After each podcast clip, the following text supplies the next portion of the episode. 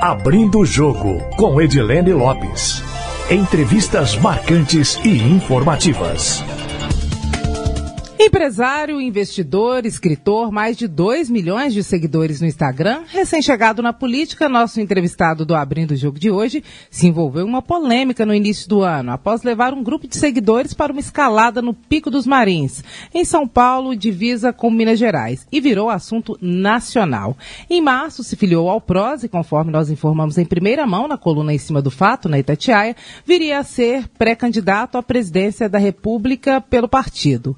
Pablo Henrique Costa Marçal, 35 anos, influenciador digital. Seja bem-vindo ao Abrindo o Jogo. Obrigado, Edilene. Tamo junto. Obrigado, Itatiaia. É uma honra estar aqui. Pablo, conta pra gente, quem é Pablo Marçal? Esse ano você já foi assunto, eu disse uma polêmica no início do ano, você já era conhecido em um nicho é, de pessoas, em um segmento específico da população brasileira grande, porque junta quase 4 milhões de seguidores, juntando o YouTube com o Instagram, mas depois teve uma notícia nacional de uma escalada que também faz parte do seu trabalho, e aí teve repercussão grande. Conta tudo pra gente, quem é Pablo, como é que a sua história começou? Pablo Marçal, é imagem e semelhança do Criador, é, sou esposo da Ana Carolina, minha única e primeira e última namorada, né? Sou pai do Lorenzo, do Benjamin, do Miguel e da Isabela. É, a gente tem um conglomerado aí de 26 empresas hoje. E entrei para a vida pública no dia 30 de março, em relação a, ao Pico dos Marins, que é, o, é, até a divisa do estado de Minas e São Paulo, né? Ali é um lugar bem emblemático. Foi um lugar onde aprendi muito, ninguém machucou. Chamei o bombeiro por segurança. E assim como eles nos apoiaram ali, né, nessa tempestade, logo após a tempestade, né, é, é, o que eu proponho para o Brasil. A gente está numa tempestade, já vai fazer duas décadas, o Brasil perdeu uma década inteira né, de crescimento econômico. Os nossos vizinhos, fora quem implementou ideologia maluca, a gente a gente está em último lugar no nosso de crescimento no nosso, no nosso continente e eu vejo que é uma hora dos brasileiros resgatarem o país. Né? Então, eu vejo como um grande aprendizado. E diferente de muitos políticos, eu vejo que as pessoas elas não estão abertas para aprender, nem para desaprender, nem para crescer. A gente está à beira de entrar numa campanha eleitoral daqui a alguns meses e a gente quer mudança, mas a gente está querendo colocar pessoas que não querem mudar a si próprias, não estão abertas ao crescimento. Né? É, eu já publiquei é, um pouco mais de 27 livros, Sou amante da, da educação, tem escola também, tem empresa de tecnologia, de investimento, de treinamento, de loteamento, de construção, automobilismo. E eu amo esse país. Né? Não precisaria estar na política, mas eu vejo que o antibiótico está sendo administrado né, para livrar a gente de ideologia, eu acho que passou do ponto. A gente vai ter que recuperar o crescimento dessa nação. O país vizinho que na sua avaliação implementou ideologia maluca é a Venezuela? Você mesmo está falando. É? Você, não, você tem dúvida que é a Venezuela? Imaginava que fosse a sua posição. A minha posição? É. Como assim, que posição? você teria citado a Venezuela. Porque não, você não citou... é a minha posição, não. Foi você que falou. Eu te perguntei. Você falou por causa dos índices econômicos. Eu Inclusive, te falei a Argentina está Porque imaginei, porque você disse o seguinte: o antibiótico utilizado para é, é, dosar a questão ideológica foi na medida errada. Não, não foi e, na errada, não. Passou do ponto. Passou do ponto. Ainda foi administrada é. a forma Aí certa. eu juntei suas duas falas e imaginei que você estivesse falando da Venezuela. E a gente pode entrar num problema é, que parece que está livrando do outro e criando um maior ainda, né? Essa polarização está gerando. Tá, você que é brasileiro, você tem que saber disso. A polarização ela gera intolerância, a intolerância gera o desrespeito, o desrespeito gera violência e a violência vai gerar barbárie no país. Então, assim, a gente está caminhando para um cenário que a gente nunca viu. O Brasil, em 500 anos, nunca passou isso. Então, esse é um cenário novo e eu posso falar para vocês, no ensaio mental que eu tenho em relação a isso, e é por isso que eu estou na política, a gente vai ter uma ruptura institucional. E se o brasileiro continuar patrocinando isso, a gente não vai avançar como nação, porque um reino dividido, ele destrói a si mesmo. Quando o presidente Jair Bolsonaro foi candidato à presidência da República, ele era um candidato que você apoiava? Foi alguém quem você votou? Porque você disse que o antibiótico foi ministrado na dose errada. Como é que é? E se você pudesse pra colocar numa passar do ponto, numa escala ideológica entre a esquerda e a direita, considerando que a, a esquerda é um e a direita é zero, onde é que você se colocaria para as pessoas entenderem nessa Sim. matiz ideológica onde ah. fica Pablo Marçal? É, esquerda e direita começou há 223 anos atrás a Revolução Francesa. Então os de esquerda são as pessoas, os trabalhadores, né? E os da direita, a nobreza. Então, quem criou isso tudo foi o pessoal sentado à esquerda falando da direita de forma pejorativa e eles, de forma pejorativa, devolveram o pessoal de esquerda. Você usaria essa escala para se colocar em algum Eu lugar ou você agora. acha que não serve para Eu você? vou te falar agora. Eu sou uma das pessoas mais autorais do país. Então, eu cansei de ficar é, é, ressuscitando esse, essa terminologia francesa. A gente é um povo criativo, a gente pode muito bem criar novos termos e sair disso, tá? Eu sou pragmático, sou produtivo, sou republicano, eu sou um estadista. Desde o dia 30 de março eu entrei para a vida política e se você quer saber minha posição, porque vocês vão querer uma, né? Se Eu- você tiver, se não tiver. Não tem como não ter, né? Então. Eu sou do alto. Então eu aceito você que é de esquerda, eu aceito você que é de direita. Eu quero saber do Brasil crescer. Você olha para a pessoa, ninguém quer saber de esquerda e direita. Esse papo já passou.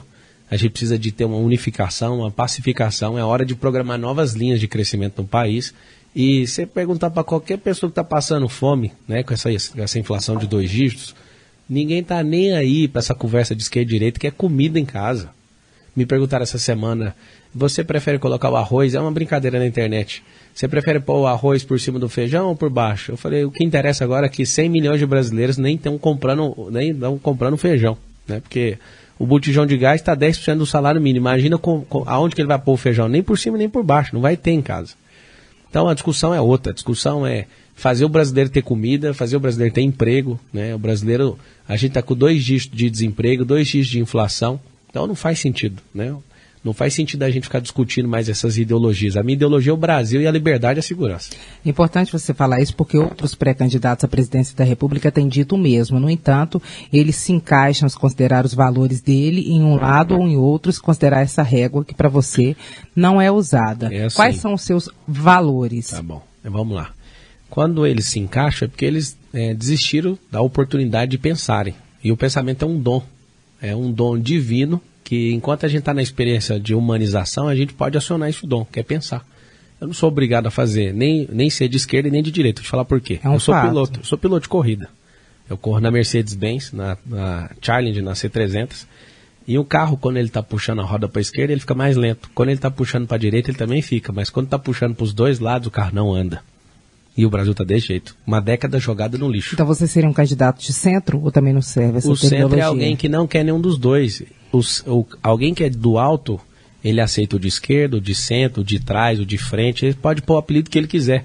Ele não é do alto porque quer ser melhor que os outros. É porque ele tolera, tá tudo certo. Pode ser o que você quiser, mas lembra que a sua ideologia tem que apontar para a produção, para crescimento do país. E aí aponta esses valores pra gente dentro desse alto que é a sua classificação. Liberdade, família. Todo mundo que é de esquerda gosta da família. Só que aí o da direita fala assim: a sua família tem que ser igual à minha. Não, a sua família é do jeito que você quiser. Então qual que é o problema? Alguém de esquerda, eles ficam tão chateados com esse extremo conservadorismo que o cara que é hiperconservador, ele fala: sua família tem que ser do meu jeito. Não, sua família tem que ser do seu jeito. Você faz o que você quiser com sua família. Então, assim, às vezes a, a extrema religiosidade também faz o quê? Faz com que uma pessoa de esquerda seja tratada como alguém extinta. Não, a gente, a cabeça do extremista é eu quero acabar com o outro lado. E não vai acabar. Um está alimentando o outro. Se a gente ficar nisso, isso é um processo cerebral de dualidade, de dicotomia. Tanto é que os dois principais eh, pré-candidatos à presidência da República, os dois não estão. Eu, eu vou te fazer uma pergunta, eu quero ver se você responde. É eu que pergunto, mas Vamos pode lá, perguntar. Os dois pré-candidatos, o Luiz e o Messias, Uhum. você de verdade, você acha que eles estão prontos para mudar a mentalidade deles como pessoas? Só uma per- resposta simples. Bom, o disruptivo aqui é Pablo Massal. Na sua avaliação, eles estão prontos? Se eu fiz essa pergunta, você passou ela para mim, É você tirou você. a responsabilidade da resposta, porque sua resposta provavelmente seria não. Você Não. acha que eu estou enganado ou não? Na- acho que não, mas é porque o entrevistado Então é já deu. você. Não, mas o entrevistado pode fazer pergunta. Ué, Esse vamos- é aquele dom divino abrir. do pensamento. Pode perguntar. Você já respondeu, ué. Então, é o seguinte: se a gente tem duas opções, o ruim e o menos ruim, e nenhum dos dois estão abertos à mudança, o Brasil vai mudar que jeito? você acha que então a mudança não está em nenhum desses polos? Não, eu não acho não. Tenho certeza que se uma pessoa quer liderar a nação e não está pronta para mudança, o país não vai mudar. Alguém está querendo ressuscitar o passado. A gente está sendo, sabe o que, Edilene, hoje? A gente está sendo engolido pelo passado. E você acha que um candidato disruptivo, que seria uma palavra boa para você, tem espaço considerando eh, que há combustível para a polarização hoje no Brasil? Ó, 70% do Brasil não é polarizado, mas está aceitando porque não vê em ninguém a possibilidade de resolver isso. Se a gente tivesse indo bem, o Brasil crescendo, eu jamais ia deixar a minha vida, o meu lifestyle, os meus filhos. Eu não, jamais ia deixar minhas empresas. Eu posso fazer o que eu quiser. Eu posso ir, alguém fala, você pode fazer o que com o dinheiro que você tem? Eu posso alimentar centenas de famílias por dia. Eu posso ir na lua e voltar todo mês se eu quiser. Só que eu não quero. Eu quero ajudar meu país. Por quê? Porque pessoas de coragem não se levantam. Só de falar que eu sou pré-candidato à presidência já começou tanta perseguição, investigação. Eu estou encantado com a política. Ninguém Você quer. está andando com segurança, né? Que que é isso? Como que não anda nesse país, velho? Tem, 40, tem 40, tem 50, já chegamos a 60 mil homicídios no país. Quando terminar a guerra da Ucrânia, vai ficar todo mundo espantado. Morreu menos gente numa guerra real do que no Brasil. E você já recebeu ameaça de morte? Claro, é coisa normal. Eu tô criando até um canal. É, é, ameace aqui. Tem um denuncio, reclame, eu fazer uma ameaça aqui. Eu não vou parar por causa disso. Você disse que seus valores são, você citou dois, liberdade, e aí você Família, trata também de liberdade saúde, na, endorfina, na dopamina, economia, desculpa. liberdade na economia Ah. também, né? Não claro, pode continuar. Claro, é assim, ó. Vou te De falar economia, que que na, na economia, na, expre- na expressão. Queria que você, para as pessoas entenderem Não, quem é Pablo valores é Marçal. o que está na Constituição Federal, não precisa nem de mudar. Então tá lá assim, ó, você pode opinar o que você quiser, né? É livre expressão, mas está escrito assim na Constituição Federal. Fica vedado o anonimato. Então você quer dar sua opinião, você quer ser livre na expressão, assuma.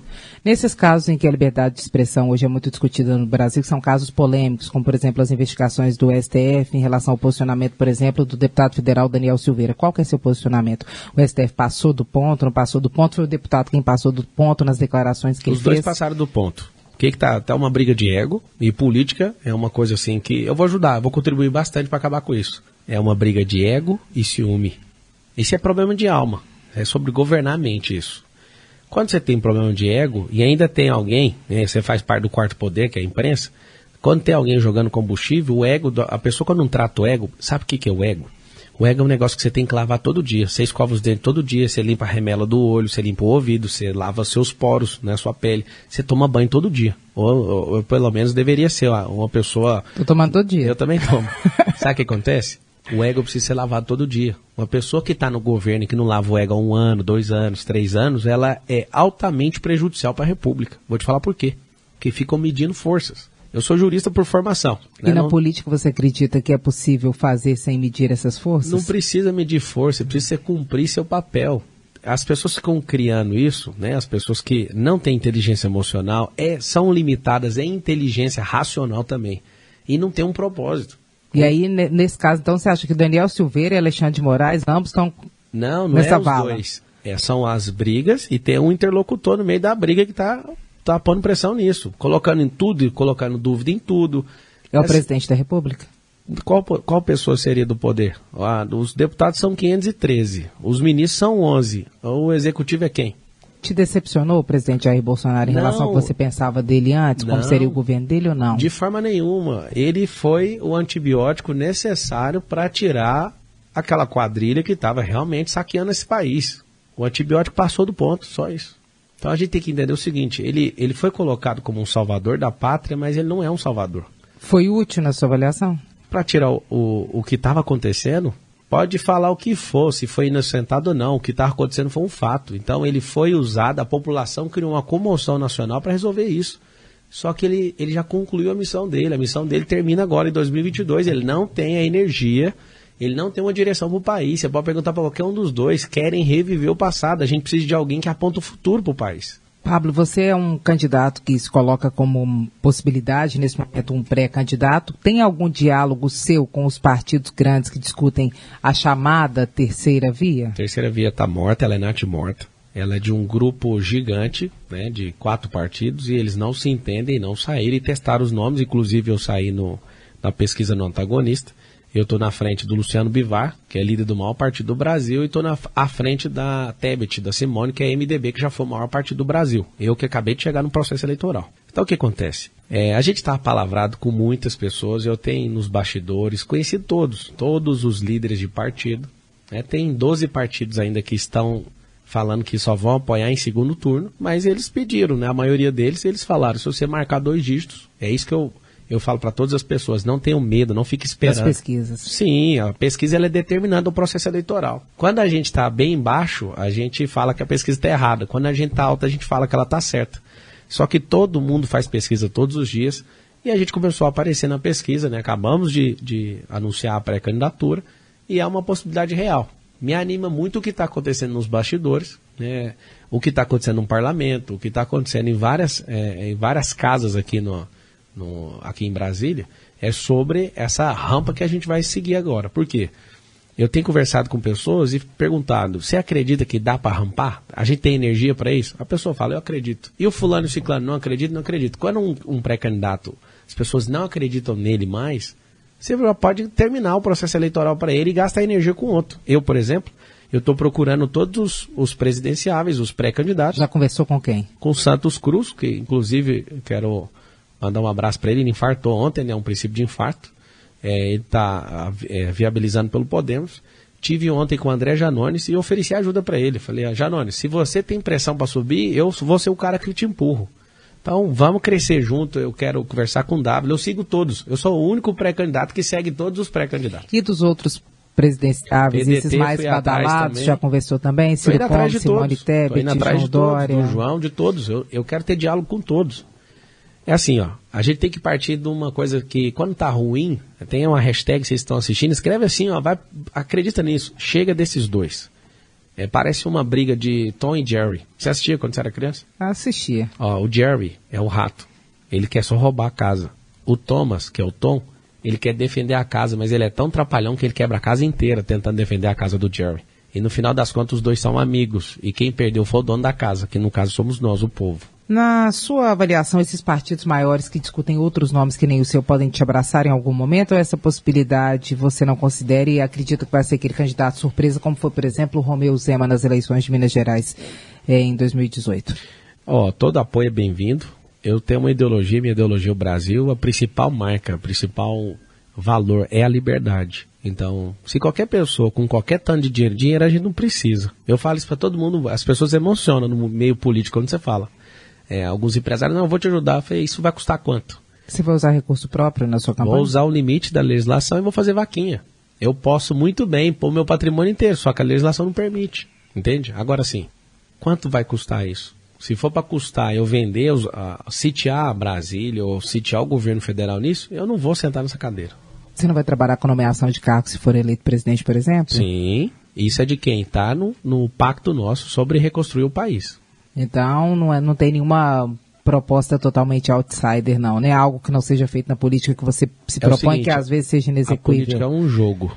Então, você viu, por exemplo, o Arthur Duval sendo caçado ontem. Ele não foi uhum. caçado pela fala dele, ele foi caçado porque ele queria quebrar o jogo. Existe um jogo, eu dou um compromisso para o Brasil inteiro. Eu não tenho capacidade e não tem ser humano que tem capacidade aqui na Terra de acabar com a corrupção, mas eu, eu assino um compromisso onde você quiser. Eu não vou tocar no dinheiro público. Eu vou fazer ele crescer e fazer esse povo ser mais feliz e mais produtivo.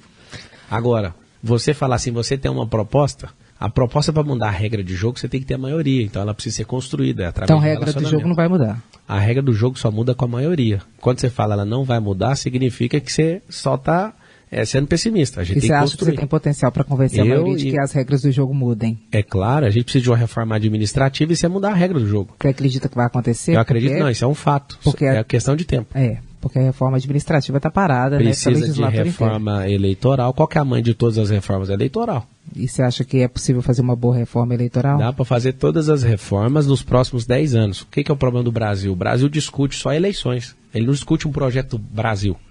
Eu vou trazer uma discussão do projeto Brasil para os próximos 10 anos. Fala um pouco mais sobre isso. Brasil até 2032 vai se tornar a nação mais próspera da Terra. Como? Infraestrutura. Precisa de 2 trilhões de dólares para investir em infraestrutura. Esse Alguém fala? vem de onde? vem do povo, vem de investimentos pois é. internacionais, é. vem de parcerias públicos-privadas. Vai que investir muito em PPP? Tem que investir. Se ficar só no colo do Estado, o Estado vai ficar grande e vai ter que pegar o dinheiro de quem? Do povo. A gente tem que diminuir o tamanho da máquina. Vou te dar um exemplo. Pela primeira vez, vou falar aqui na Itatiaia. Eu fiquei, é, eu estudei escola pública a maior parte da minha vida. Então eu fui doutrinado dentro da escola a ter um estilo, né, uma visão política. Inclusive eu já fui em comício do Lula. Eu achava ele Então você acha que tem doutrinação de esquerda nas escolas? Eu acho não. Eu tenho a plena convicção. A gente tem que doutrinar as crianças, os adolescentes, os adultos a produzirem, a serem livres, a governar a própria vida. E se governar a própria vida, o Brasil ganha com isso, porque não é o governo federal que vai prosperar para o povo prosperar, é o povo que prospera para o Brasil crescer. Tem absoluta convicção. E a convicção é para quem ainda está acreditando. Isso é um fato. Então existe sim. Eu quero que as escolas do país ensinem é, é, empreendedorismo, nutrição, Se você aprender desde pequeno a comer, você vai mudar a sua vida. Eu quero que ensine sobre investimentos. Eu quero que ensine para as crianças sobre programação, as, as profissões do futuro. E mais que isso, eu quero que ela seja ensinada para governar sobre esse país. Governarismo é um governo de governadores. O socialismo Exatamente. tem vaga para todo mundo. Ninguém quer. Até os que pregam. Por exemplo, tem um candidato que está liderando as pesquisas, ele usa um Patek Philippe de 100 mil reais no braço, é um relógio. Eu também uso, esse aqui custa 150 mil. Só que eu Se me trabalhei... perguntar, eu nem sei. Mas esse aqui é um Rolex. Inclusive, eu vou estimular o brasileiro a fabricar relógios de alto padrão para não precisar de ficar usando relógio Falta europeu. muito investimento em indústria tecnológica no Falta Brasil. né? destravar a criatividade. Vou te explicar por quê. A gente tem a terceira maior empresa de aeronaves do país, de, é, é, indústria de, de aviões, a Embraer. E a- o presidente da República usa um Airbus europeu. Então nós vamos vender esse Airbus e vamos colocar o 195 da Embraer, porque a gente tem que honrar a indústria brasileira. Não faz sentido. Tem uma indústria que vai sair agora em 2023, vai lançar carro é, elétrico, chama NBR. Eu quero encontrar com esses, esses brasileiros, esses governalistas, e assinar um pacto com eles, sabe de quê? De mudar toda a frota do governo para colocar carro brasileiro. A gente precisa pegar a indústria igual a Grale, nós somos o maior celeiro do mundo. Um terço do PIB é agronegócio. A gente alimenta 1,5 bilhões de pe- 1,5 bilhão de pessoas na Terra. E você sabe, a gente não exporta trator e não tem marca nacional. E a marca nacional que tem, ninguém ajuda. A gente tem que multiplicar isso, aume- aumentar os brasileiros que reproduzem, que criam. Esse é o novo Brasil. O debate sobre bem-estar social, ele é um debate que não se desenvolve tanto no Brasil quanto você falou de governalismo, falou que no Brasil ninguém fala, pode ser que no Brasil ninguém fale. Sim. Mas no mundo existe um debate sobre a formação das pessoas que também é, alteram suas próprias realidades. E aí Sim. você está falando dos governalistas, que você acabou de citar. Na escola, como é que seria trabalhar isso, pensando em termos de educação? Por exemplo, eu tenho escola. Eu tenho escola no meu grupo empresarial. É o seguinte, na escola tem um negócio chamado pedagogia. Peda é infantil, gogia é ensino, é ensino para criança. Então peda é criança. Então uma coisa que chama andragogia, não tem isso no ensino brasileiro. A gente não ensina adulto a ser adulto e a ser produtivo. Então na faculdade a gente ensina as pessoas a serem ela, através da pedagogia. O que, que significa isso? Você fez faculdade de quê? Jornalismo. Jornalismo. Lá teve alguma matéria para você ser dono de um jornal? Para você empreender? Não, matérias de empreendedorismo não fazem parte da grade das escolas, ah, né? legal. Então, vamos pegar a Quer dizer, faz até de uma escola ou outra, mas não Sim, faz a- parte da grade curricular. Faz, da minha faz. Que é particular? Esse é um adendo, né? Esse é um... Da, da grade curricular. Sim, básica Padrão nacional. nacional, não é. Sim, mas por quê? Porque a gente só forma trabalhador. Pablo, tem alguma coisa errada? Não, são os trabalhadores que sustentam o país. A gente taxa consumo e é o consumidor que paga tudo. Inclusive, é o ICMS que banca a faculdade. Aí a pessoa que banca a faculdade não pode ter acesso à faculdade. Aí, quem, aí a classe que eu também participo, que eu já participei das, de todas as classes sociais.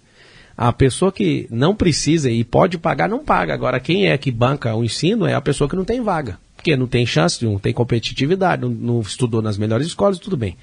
Só que acontece? O governalista, ele começa a governar e ele começa a fazer outros a governarem. Eu era atendente de call center. Em 2005 eu era atendente de call center e cheguei a ser executivo mais novo do Brasil na época, na Brasil Telecom, no Grupo Oi Brasil Telecom. Fiquei lá quase oito anos. O que, que eu sou? Eu sou um brasileiro que comecei como atendente, fui crescendo, virei instrutor, coordenador, eu fui crescendo, crescendo e mostro para todo mundo. E o tanto de gente que cresceu por causa do meu exemplo é isso que a gente tem que ativar no Brasil, o governalismo, fazer pessoas governarem. Por exemplo, quem é- estuda faculdade de administração, eles, eles aprendem a abrir empresa lá? Não, aí você me apertou, porque eu não, não fiz Mas faculdade de administração, não. Essa aí é a resposta você que tem. Não existe nenhuma faculdade no Brasil que ensina você a ser empresário e nem investidor. Economia não ensina um cara a ser investidor, você não está entendendo. O nível número um no Brasil é ser trabalhador. No, o nível 2 é ser empreendedor. O nível 3 é ser investidor. A gente precisa de entender isso na nação. A gente está muito atrás. A gente tem 5% no Brasil que investe por causa de criptomoeda e dessa onda nova de XP aí que, que deu uma explodida no mercado usando a rede social e tudo. Você olha para a Europa, mais de 70% do povo investe. Você olha para os Estados Unidos, mais de 50% do povo investe. Aqui no Brasil é 5%. Ou seja, é uma questão de mudar a mentalidade nacional. Pablo, nós estamos chegando no finalzinho. Queria Ah. muito que tivesse durado uma hora, não sinceramente, mas como Vamos nosso. fazer uma live, vamos Não, esse Vamos fazer, como o nosso prazinho ficou apertado aqui. é, nós fomos os primeiros a noticiar que você podia ser pré-candidato à presidência da República. Eu queria te contar como é que foi isso. Porque eu não sei se você concorda, mas na minha avaliação você com seus argumentos é um encantador de mentes e as pessoas e as pessoas te escutam e falam, olha ele é realmente porque você é disruptivo, uma pessoa que te segue, que te acompanha e me falou, olha Edilene, é, o Pablo filiou ao PROS, é, não é uma pessoa da política, filiou ao PROS, e eu acho que ele vai ser pré-candidato à presidência da República. Olha isso. E aí eu liguei para o presidente estadual do PROS, que é o deputado federal Wellington Prado, ele falou que de fato você tinha filiado, que tinha levado muitos filiados e que para o partido um era muito positivo. É, ele falou isso, centenas e centenas em apenas um dia, que a, a possibilidade de fato existia, e a gente noticiou, eu nem tinha conseguido falar com você, e de fato essa pré-candidatura se viabilizou, e agora você começa a aparecer nas pesquisas, é, e aí o cenário começa a deslanchar um pouco. Qual que é a sua perspectiva aí nos próximos, nos próximos meses de conquistar os eleitores? O que, que na sua avaliação do que você propõe pode conquistar os eleitores que hoje ou estão de um lado ou estão do outro? 60% do Brasil não quer nenhum dos dois. Então é um grande desafio, por exemplo, agradeço a Itatiaia de estar aqui noticiando isso, é o desafio de ser conhecido, é o desafio de ser ouvido é, mais do que ser um encantador de mente, de alma, não sei o que, que é que você falou ao certo. Falei de mente. de, de almas ainda não sei. É porque a mente fica na alma. Né? A mente é um software, o cérebro é, é hardware. Aí você tá melhor que eu mesmo. Mas de mente, quer dizer. Mente é a mesma coisa de alma, é um campo de energia, né? É o seguinte: mais que isso, eu sou alguém de resultado. E mais do que ter resultado, eu sou uma das pessoas que mais transbordaram nesse país. Sou assistido por 10 milhões de pessoas todos os meses nas redes sociais. E o que, então, que você ensina às pessoas, se é que você pode dizer assim? É porque eu, eu quero para o meu povo é o seguinte: para o nosso povo, eu quero que as pessoas prosperem. Qual que é o segredo da prosperidade, se é que isso pode ser resumido? É só a pessoa parar de achar que é proibido. Alguém brincou comigo e falou assim: qual vai ser a primeira lei em 2023? Eu vou, eu vou eu vou liberar uma lei no país de agora é, proib, é agora está liberado prosperar e ter sucesso. O Brasil é proibido. Aqui você mata, você rouba um trilhão com um partido, você faz qualquer coisa. O brasileiro perdoa, mas é imperdoável o sucesso. É imperdoável. A gente tem isso na nossa mentalidade. Por isso que muitas pessoas não vieram para a política e os que tentaram vir para a política foram enforcados. A gente teve um ensaio, por exemplo, do Luciano Huck vindo para a política. Só de aparecer com a cabeça, o bombardeio, tudo que aconteceu, não, tô fora você vê o Amoedo, você vê pessoas que vêm com a intenção real de mudar, elas, só de entrar na política parece que você virou bandido. E por que isso não vai acontecer com o Pablo Marcelo? Vai acontecer. Só que eu não vou afinar, não vou retroceder. Eu queria cantar, eu sou brasileiro, não desisto nunca. Sabe o que, que eu sou? Eu sou um pai de família, sou trabalhador, sou empresário, sou investidor e sou apaixonado por esse país. Eu não vou voltar atrás. Eu quero que esse país mude, as duas opções estão tá aí, não serve se elas, se elas fossem boas, eu jamais ia fazer isso com a minha vida. Né? Eu estou comprometendo a saúde mental da minha esposa, dos meus filhos. A minha, eu estou para lá de Bagdá. Você não aí. compromete minha saúde mental também. Cuidado com a escolha que você vai fazer. Porque se você fizer a escolha errada, você vai comprometer sua saúde e você mental. Você sabe que eu estou lutando para votar, né? Porque no dia da eleição, a gente que é da imprensa trabalha muito, normalmente do início da manhã até o fim do dia. É só você tirar cinco minutos, é. não dá desculpa, não. Não, e, e eu sou Belo Horizonte, né? E você agora eu estou em Brasília, pois é. Lembrando que minha raiz é mineira é dos meus quatro avós, né? Dois maternos e dois paternos. Por isso que você é Pablo Massal. Três são de Minas. Né? Tá vendo? É que Minas Gerais é bom? Lá, a mistura é boa? Eu moro em São Paulo hoje. Todo mundo em São Paulo fala, você é mineiro, você é mineiro. Eu sou mineiro de raiz. Aí. Eu vou visitar, espero. Eu não sei se eu, se eu, pelo tempo, eu consegui nas 853 cidades de Minas, mas eu vou gastar a sola de sapato aí, eu vou, vou cair pra dentro do interiorzão de Minas Gerais. Passar sebo na canela? Vamos embora, sebo Bora. na canela. Aqui, vamos fazer um bate-bola rapidinho? Vai lá. Então vamos lá. Bolsonaro. O que, que, você quer que eu fale? Uma, uma palavra. É, limitado. Lula. eu ia falar uma palavra. Lula. Lula. Uma palavra pro Lula. Pode ser duas, sim, uma Indigno. Simone Tebet. Esforçado. João Dória. Gestor. Eduardo Leite. Entusiasta. Janones. Guerreiro. Pablo Massal inovador. Pablo, muito obrigada por ter aceitado o convite. Nós teremos outras oportunidades. É, espero que futuramente a gente fale mais. Nós hoje tivemos a participação de Pablo Marçal, pré-candidato à presidência da República, novato na política, filiado ao PROS. Ah, é mesmo, hein? Ciro Gomes. Descontrolado. Você disse que chegou a conversar com o Ciro Gomes. Existe Ainda alguma não. possibilidade? Eu, com o pessoal dele, né? Existe alguma possibilidade de parceria com o Ciro Gomes, apesar de você considerar que ele é descontrolado? Se for para ele me apoiar, sim. E aí, como é que faz com o descontrole, é, descontrole da sua avaliação? É igual a metralhadora, né? Você pega a metralhadora, ela está destravada e dando tiro, é só você mirar no lugar certo. Você faz é. questão do apoio do Ciro Gomes? Você aceitaria o apoio do Lula? O Bolsonaro seria um apoio bem-vindo, considerando o cenário muito hipotético, já que eles são os primeiros colocados, possivelmente alguém apoiará algum deles e não eles serão os apoiadores? Então, os dois não são solução. Então, assim, é, negar apoio, eu só negaria apoio de alguém que tem princípios completamente contras ao que eu, ao que eu vivo e prego. E seria quem, por exemplo? Quem que você acha dos dois, por exemplo?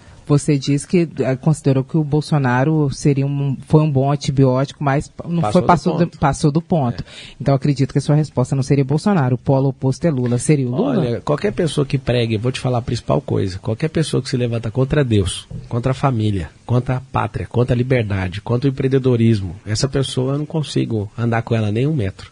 Eu aceito ela nas suas colocações, mas o fato dela falar que vai apoiar, ela não consegue. É, aqui ficou a crítica é, por exemplo, o Alckmin, né, falou tão mal né, dos princípios e valores do Luiz, e hoje é vice lá na chapa. É, é, não faz sentido. Aquilo, aquilo chega a ser imoral. Não é ilegal, mas é imoral. É, acho que a gente não precisa de ficar ensaiando coisas que não vão acontecer. Eu vou te falar o que vai acontecer. Nenhum dos dois vai sentar na cadeira de presidente da República. Nenhum dos dois.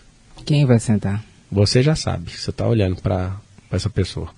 Esse menino é danado, viu? Eu não sei de nada, não. Agora a resposta é, sinceramente, eu não sei, mas na sua avaliação, você pode ser o presidente da República. Se for, eu já estou pedindo, eu quero a primeira entrevista, tá? Não vem falar com outro veículo, a primeira entrevista é Pedilene Lopes, que deu a notícia que você seria pré-candidato. Pela sua expressão facial e pela crença que foi construída aí, você vai ser a primeira. Uai, que beleza. Viu, gente? Quem não chora não mama. Já pedi, já consegui. Compromisso feito. Claro. Você já acredita, como você acredita, não tem como eu te tirar desse lance. Você fez um pedido na, dentro da frequência, então já foi. Então acabou. Pablo, muito obrigada, viu? Até a próxima entrevista, antes dessa que nós combinamos. Beleza, obrigada. Vocês continuam acompanhando o Abrindo o Jogo sempre. Eu agradeço muitíssimo a presença de vocês mais uma vez. Assistam os episódios anteriores e, claro, também os próximos. Abrindo o Jogo, com Edilene Lopes. Entrevistas marcantes e informativas.